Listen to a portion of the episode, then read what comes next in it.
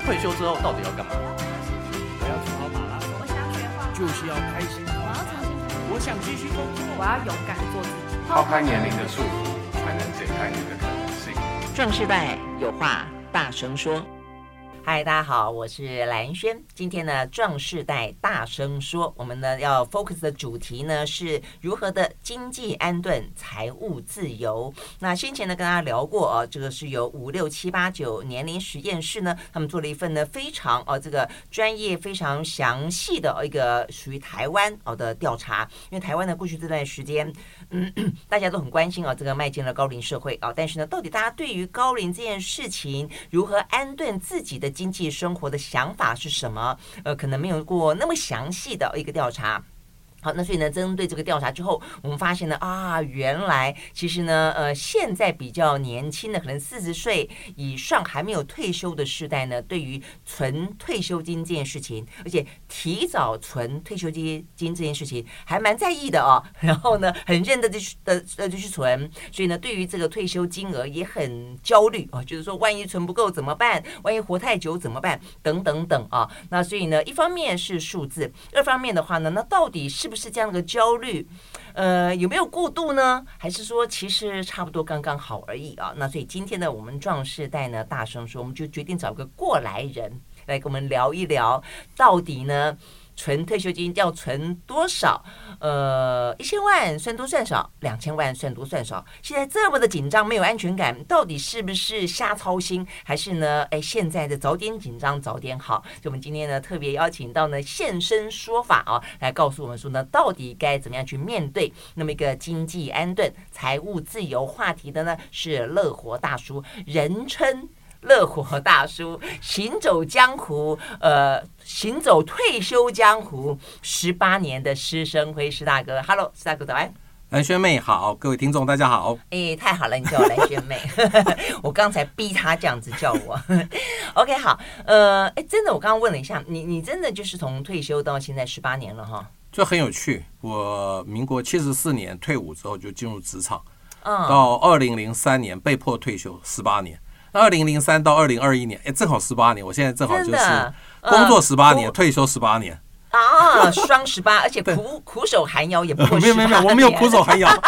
你很快乐，自己是乐活大叔。好，所以呢，其实呃，先前我们就跟大家聊了有关于那个呃经济安顿的那份报告嘛，我觉得那份报告很好的是它有一个相对的参考值，你会知道说呢，哦，原来大部分的台湾人是这样子的去想象，呃，金额啦，呃，怎么样去理财啦，然后呢，怎么样的去存到这一些钱啦，但是呢，真正的就是说。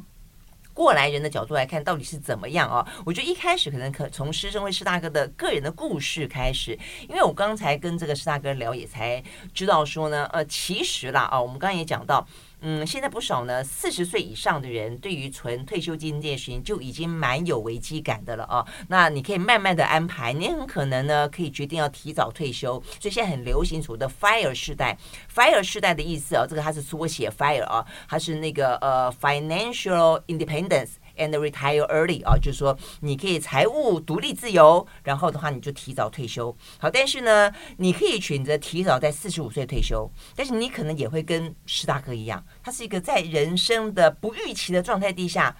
被退休，所以这个听起来有一点点，有一点点悲伤哈、哦。诶可是你那个时候很猝不及防吧？是不是？那当为然什是么？猝不及防啦，嗯因为公司直接叫我就走明天人就走人了。而且在那个二零零三年，其实员工意识不是太高涨，我就鼻嗯子摸摸走了，对对，也没有申要什么资遣费什么的。嗯那，那时候我后来为什么不再找工作？对，因为我觉得我已经存了一千万，以我在证券公司的经历，一年赚十趴不是太难的事情吧？那时候嗯还三个小孩在念书嘛，我想一年一百万，一千万的十趴不难吧？但是到嗯零八年还真的觉得很难了，零八年就是一个金融海啸嘛。哦，对对，但当嗯初其实我是抱着比较乐观的态度，而且啊，我那时候才诶四但十是我三岁，对啊呀、我要问的就是说，事实上，呃，我们会请到石大哥来，是因为他就算是意外的被退休，你当初也有若干的财务自由啦，因为你有一千万，为什么你四十三岁就有一千万啊？哦，当然第一个我到我现在为止，我的账户还没有一千没有 万。我比如说，因为我当年是做承销的，那算是高所得，薪水相对在证券公司算高的。哦那我太太呢是你是在只算存款吗？不算什么房子啊或什么的都不算啊，都不算，对，光就光是存款就就有是一千现金万啊跟股票啦，加起来一千万。嗯那房子嗯是当然已经买好了，而且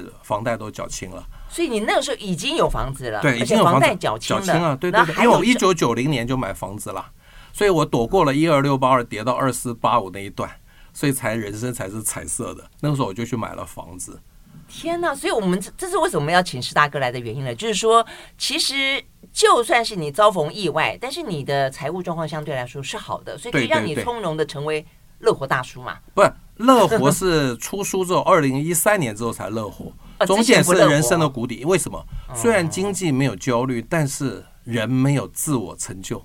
没有自我价值的嗯肯定，只能待在家里买买股票嘛。 OK，但这是一个另外的问题。我觉得这嗯是像施大哥最近又出了一本书，叫做《不穷不病不无聊》嘛，啊，对，这是退休要追求的三个目标。但是我们不必追求富有，不必追求健康，不必追求很精彩，你只要不穷、不病、不无聊，这相对简单嘛。但你要赚到很多很多钱，表很富有，其实太难了，大家就会怎么样？就会却步，对，觉得说目标太遥远就算了。但如果只要做到不穷，钱够了就好。其实一千万来说，现在来说好像蛮多的，但是坦白说，你只要经过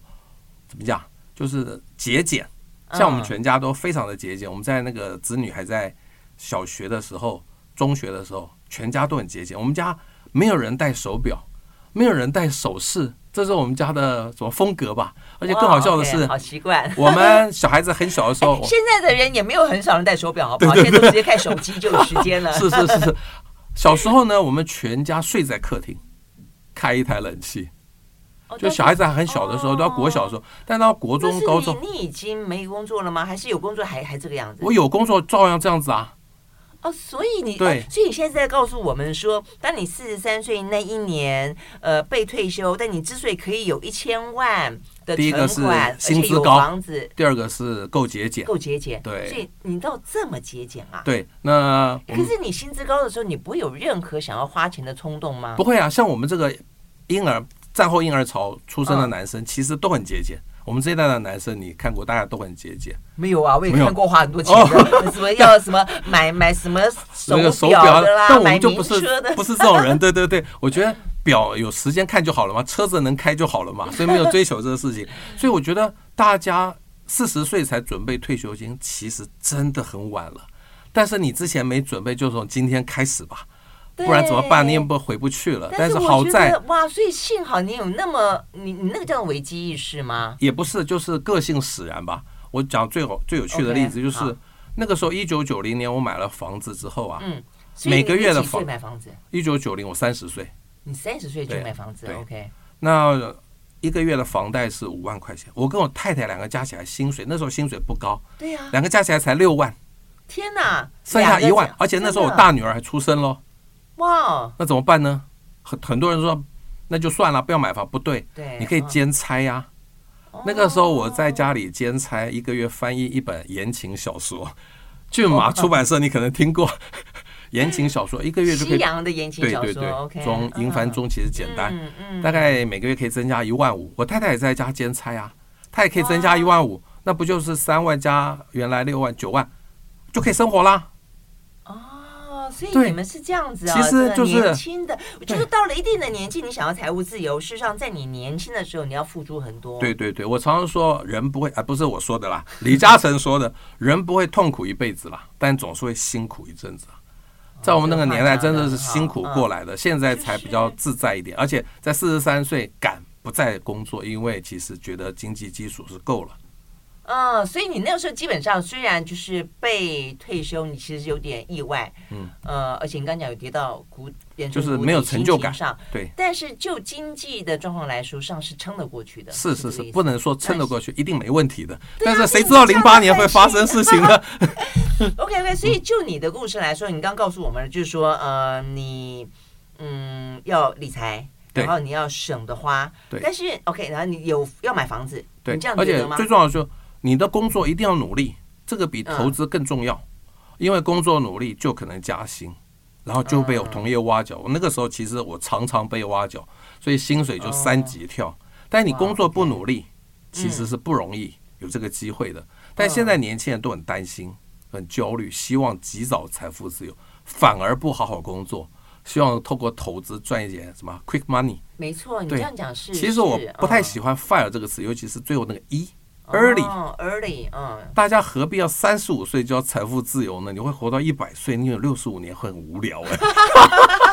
是啊，我是觉得啊慢慢，嗯赚、稳稳赚才能久久赚，因为现在的人的寿命大概都可以到一百岁，对，所以你五十岁财富自由就够啦、是。但这没错中间，你可以透过工作的努力增加薪水，还有投资理财收入的增加对，其实你就相对对经济上不会太焦虑啦。嗯那房子还是很重要的事情，虽然每次讲的事情对都会被年轻人吐槽，但是嗯房子本身有一个安全感、无价的价那个感哎觉啊。嗯所以我觉得这个应该，我就是打打算跟你好好聊聊这个。就说现在来讲的话，当然，你看你要在哪里买房子了啊、不要买台北市，就这对，么简单就。是这个意思，就是说为什么？我觉得每次大家台湾，我们在包括媒体在讨论事情，政治人物在讨论事情，都说以台在台北市买房子，不吃不喝多少年才买得起房子。 我当年也是这样算，十六、十七年才买得拜到啊。托，我也是四五十岁了，才能够在台北市的一个小小的地方蜗居，就是没有人。你为什么要在台北市蜗居呢？你去新北市可以所买以我大的一意思点，对啊我的。意思是说，没有人要求个二三十岁的人要在台北市的正中央买一个大豪宅。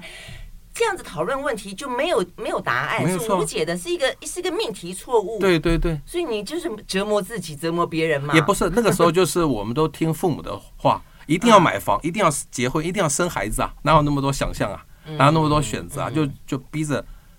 就是啊，嗯带着钢盔往前冲啊，就买房子啊，还好买了房子，嗯，躲过那个一九九零年股灾。是，所以我觉得，如果真要买房子，所以你是这样建议嘛？就第一嗯对个不要买在台北市。对像我我认识那个老黑啊田哈林斌，是，他其实工作都在台北，对，他老家也在台北，但是他为了让他自己财务自由，他叫做异地而居。我也可以这样做啊 他真的是真的他是特别，所以我的意思说，哎，连他这个待过外商的高级主管、高阶主管，他自己决定不工作之后，他也买不起台北的房子、啊对呀、他到老黑也是我好朋友啊真的，吗？他到高雄去买房子，他的理财更单。简单嗯，因为他把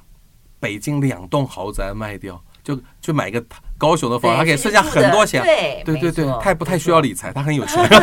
所以我的意思就是说，呃，我们不要给自己过度虚幻的目标跟一些错误的讨论。嗯对就没有人要求你在台北市中心买个房子我。觉得第一栋房子不是拿来赚钱的，嗯，买得起最重要。但是大家误解了，以为房地产是投资工具是赚钱，不对，嗯第二栋才是。哦第一栋买得起就最重要啊，自住吧。对自住。而且你不嗯要买超过你能力负荷了，那就会成为一个负债。是你，买你能够接受得起的房，那我觉得几个条件啦。嗯第一个，不要有电梯，年轻人要什么电梯？嗯嗯。第二个，不要有停车位，在外县是可能难，但台大台北地区真的不需要开就车。捷运就是对，嗯，第三个离捷运站远一点点。我特别推运崇，动吗？是这个意思吗？不是，比如说你住树林好了， ，OK，树林相对便宜，对，它坐两站台铁区间车就到了板桥，不就开始接捷运了吗？哦嗯，有那么辛苦吗？那个区间车那个时刻都是固定的啊、你都可以准时上车啊。嗯，所以嗯只要离远一点点，其实你都买得起，千万不要买在信义计划区，那是年轻人负担不起就的不嗯事情。就是不可能。对，那你就会放弃。真的不要太早放弃买房的梦想。我觉得不穷不病不无聊的一个基础，要有自己的房子， OK 相对安心那。你说的这样子的概念，就是在你第一栋，然后嗯呢、安心，而且是你，哎，我觉得你这个建议真的是还蛮逆逆逆主流的，就是说，你说呃，就不要捷运捷运站近，对不要有那电，就 便宜啦，重点就便宜啦。重重点是因为你年轻对，啊，所以你的概念一定是接下来你要拿这个第一栋去换，也不一定，啊很多人人一辈子都换不了第二栋啊，那嘛、干嘛去管它的增值性呢？嗯买得起最重要嘛。 OK，对就那住现到一在阵子，嗯，现在的贷款的条件比我们当初好太多啦。现嗯在嗯贷款利率成那数么低八成，啊对利率一点五趴，对，嗯然后我们那个时候利率十趴，贷款五成，我们不还不是这样过来，我还后来还生了三个小孩、 啊。那个时候在缴房贷的时候，我太太去那个什么产检，因为又怀孕了，嗯，哭着跑出来，双 胞胎。 我我三个小孩不是都长大 了吗？啊，真的是，真的是，应该要开心了哈。只是说、对啊哇，这个身上背的这个压力是也更真的大很大，一次来嗯两个啊，所以总共三个小孩啊。。真的嗯 OK，我们还不是活过来了？有那么难吗？嗯真的没有啦，嗯就牺牲一点小确幸，真的要辛苦一点点。你才能换来你。所以这是真的你发自内心的建议哈。而且我就是说一个平凡在里凡夫面俗子，哎，对不对真？的？ 是真的，所以在你呃能够赚钱，能够呃就是可能辛苦一阵子的时候，就是三四十岁的时候，对，做好这些事情，是实际上就算有一天有个万一，而且我怀疑现在的年轻人退休的时间一定比我们更提早，因为现在 AI 人工智慧这么发达，很多工作都会消失的哦。所以年啊轻人你千万不要以为你还有很多很多的秋天，你们跟我一样，人生短短几个 秋。哇，你这个听起来让他很有危机感对，，所以一定要及早开始投资理财，而且要嗯真的节俭一点，不存钱不可能投资嘛。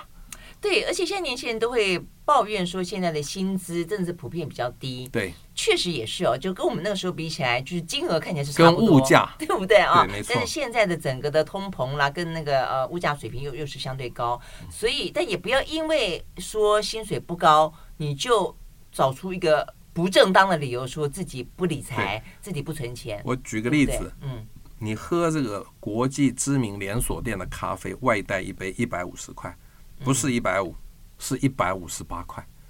因为那个一百五如果去做投资，在台湾股市一年赚五趴是百分之百做得到的事情，嗯所以你就会损失七块半的一个利润哇，所以其实是一百五十八块。我真的建议年轻人绝对不要外带咖啡，因为只剩下喝咖啡的功能。你要坐在咖啡厅里头，因为你跟人家谈事情是有收获的。嗯你外带咖啡就只有喝咖啡这件事情啊， 这给我颠覆吧！你不是一百五十块哦，你是一百五十八块哦。你所说以少连八喝块钱都要计较就是对了。呃不是一杯的问题啊，你如果可以节省十杯，不就八十块了吗？是啊，嗯你是一年可以节省一百杯，嗯，就是嗯，八百块的事情啊，嗯，对不对？绝对不是一杯的问题啊。我只是举个例子，其实不是一百五，是一百五十八块。嗯，OK，好，所以就呃，石文辉大哥自己来看，你的四十八岁的意外人生，却拥有财富自由，几个点跟大家做个努力工作，呃 OK，呃，节俭过生活，嗯哼，再加上投资理财，就这三个嘛。还有第四个，对对对，就是增加一点斜杠收入，啊，兼差嘛。因为现在的兼差的机会比我们当年多更很多，更多，对，像我现在喝的咖啡是一个我女儿的同学，嗯，她在那个工作之余在家里烘的咖啡，这不就多一个啊多一个收，是入吗？嗯，这很好啊，你也不需要真的去铺通路，你只要透过网络，大概就可以有一些额外的收入嘛。嗯，每一个人在工作之外，大概都有一些兴趣，你就把这些兴趣变成额外的收入。嗯，那这个收入千万不要只存在就是买卖股票赚钱这个事情，那个风险比较大。嗯，你如果有一个小众市场的时候就够了，你不需要大众市场啊。嗯，对，OK，工好作、兼差、节俭、投资理财，就这样子嗯，都做得嗯到。都做得到好，而且呢，人生是自己的，而且现在人生这么的长，如果你希望你接下来呢有第二个梦想想要去实现的话，你真的需要有一笔呢，呃，这个金额，这个金额不管是。呃，多少？总而言之，它可以让你呢，想要退休就退休，想要去创造第二人生，就可以跟这个石大哥一样创造他的第二人生。好，今天非常谢谢石生辉大哥来接受我们的访问，谢谢，谢谢嗯拜拜，拜拜。